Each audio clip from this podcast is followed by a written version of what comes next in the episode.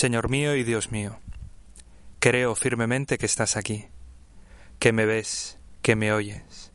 Te adoro con profunda reverencia. Te pido perdón de mis pecados y gracia para hacer con fruto este rato de oración. Madre mía Inmaculada, San José mi Padre y Señor, Ángel de mi guarda, interceded por mí.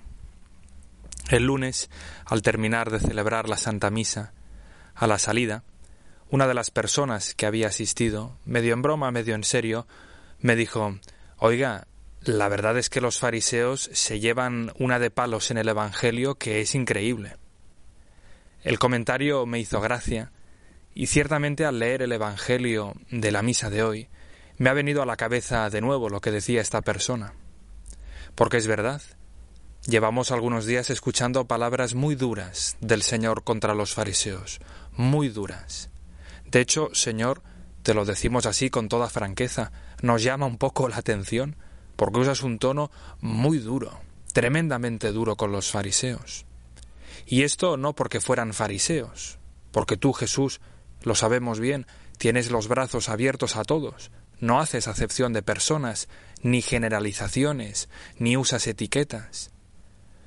Tú eres duro y contundente con ellos, con los fariseos, porque son hipócritas porque son personas que viven una doble vida, son personas falsas, a las que les falta rectitud.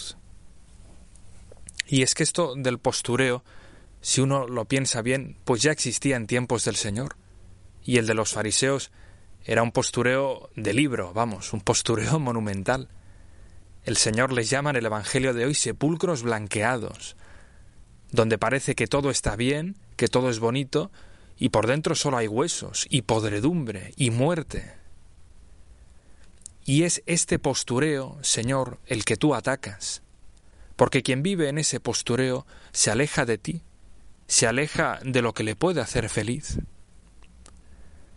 Y como nos decían hace un par de días, tú y yo, todos nosotros, podemos acabar convirtiéndonos un poco en fariseos. De alguna manera, estas palabras duras del Señor que hemos leído en el Evangelio van dirigidas también a ti, a mí, a todos. Porque también nosotros podemos contagiarnos un poco de esta fariseitis, de esta enfermedad del alma, de este postureo existencial. Todos nosotros llevamos, no sé, un pequeño mini fariseo dentro, que en cualquier momento puede despertar y empezar a hacer de las suyas. En todos nosotros puede aparecer un poco de esta fariseitis. ¿Y cuáles son los síntomas de la fariseitis? Pues hay muchos, la verdad. Basta con releer el Evangelio de los últimos días, y allí sale un catálogo bastante generoso. Y en este rato de oración contigo, Señor, quisiéramos fijarnos precisamente en uno de estos síntomas de la fariseitis. El Señor nos lo describe en el Evangelio que hemos leído hoy. Dice así, Hay de vosotros, escribas y fariseos hipócritas, porque construís sepulcros a los profetas y adornáis las tumbas de los justos, y decís, si hubiéramos vivido en tiempo de nuestros padres, nosotros no habríamos sido cómplices de ellos en el asesinato de los profetas. Si tú y yo lo pensamos bien, ahora que estamos haciendo oración con el Señor, contigo Jesús, si lo pensamos bien, Qué peligrosas son estas palabras. Los fariseos se creían superiores a los demás. Iban un poco subiditos por la vida. Ellos tenían formación religiosa, sabían lo que estaba bien y sabían lo que estaba mal, practicaban su fe, cumplían sus obligaciones, pagaban los diezmos, hacían cosas en sí mismas buenas. Pero todo eso, curiosamente, no les servía para ponerse en el lugar de los demás, sino para juzgarlos con mucha dureza, para creerse superiores a ellos. Todo eso que hacían, curiosamente, no les acercaba a los otros, les alejaba de los demás. Y es que no sólo se creían superiores a los que no pertenecían al pueblo judío, sino que incluso se consideraban superiores a sus propios padres, a las generaciones que les habían precedido, que les habían dado la fe. Muy subiditos iban los fariseos, Señor. Ellos estaban convencidos de que si les hubiera tocado vivir en el tiempo de sus padres, ellos hubieran actuado mucho mejor que sus antepasados. Nuestros padres, nuestros mayores, eran ignorantes, no sabían nada, lo hicieron mal. Nosotros sí que sabemos. Nosotros no hubiéramos matado a los profetas. Nosotros los hubiéramos escuchado, les habríamos hecho caso. Nosotros lo hubiéramos hecho bien, porque nosotros sí que sabemos. Y claro, Señor, escuchando a estos fariseos pensar así, se nos hiela un poco la sangre.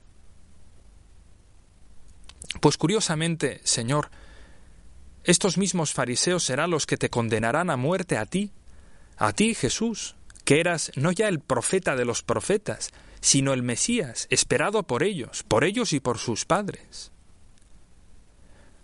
Y como siempre, Señor, en todo esto hay mucha luz para nosotros luz que nos puede servir en este rato de oración contigo. Tú y yo no quisiéramos encontrarnos en el pellejo de estos fariseos. Pero tenemos que admitir, Señor, que a veces se nos cuela un poco esta especie de afán de superioridad. Quizás tenemos algo de formación cristiana, intentamos ir a misa, procuramos hacer un poquito de oración, confesarnos, cumplir con los mandamientos, y resulta que a veces acabamos creyéndonos mejores que los demás, y vamos un poco subiditos por la vida. Es eso que dicen, ¿no? Que cuando a veces uno piensa en uno mismo se desanima un poco, pero se compara con los demás y entonces uno se sube. Pues a veces somos un poco así, y miramos a los demás por encima del hombro. Bah, este no tiene ni idea, no sabe de nada, eh, no se entera de nada. Esta persona se equivocó, no tenía ni idea. Yo hubiera actuado seguro del modo correcto. Va, este hace esto mal porque es malo. Y así una detrás de otra. Nos salen a veces unos juicios, Señor, que asustarían a cualquiera, que nos asustarían a nosotros mismos si los pensáramos dos veces. Hace unos años una señora me contó, la verdad es que no recuerdo muy bien a santo de qué, creo que era al salir de una tienda, una conversación que habíamos empezado en ese momento, ella me contó que durante muchos años había sido farisea.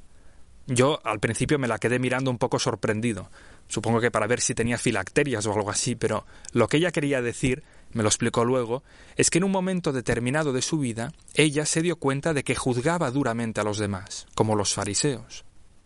Y ella, así lo decía, era una persona con fe, con formación, con buenos deseos, que cumplía con sus obligaciones, pero que se creía un poco superior a los demás, como si las cosas buenas que hacía fueran mérito suyo únicamente.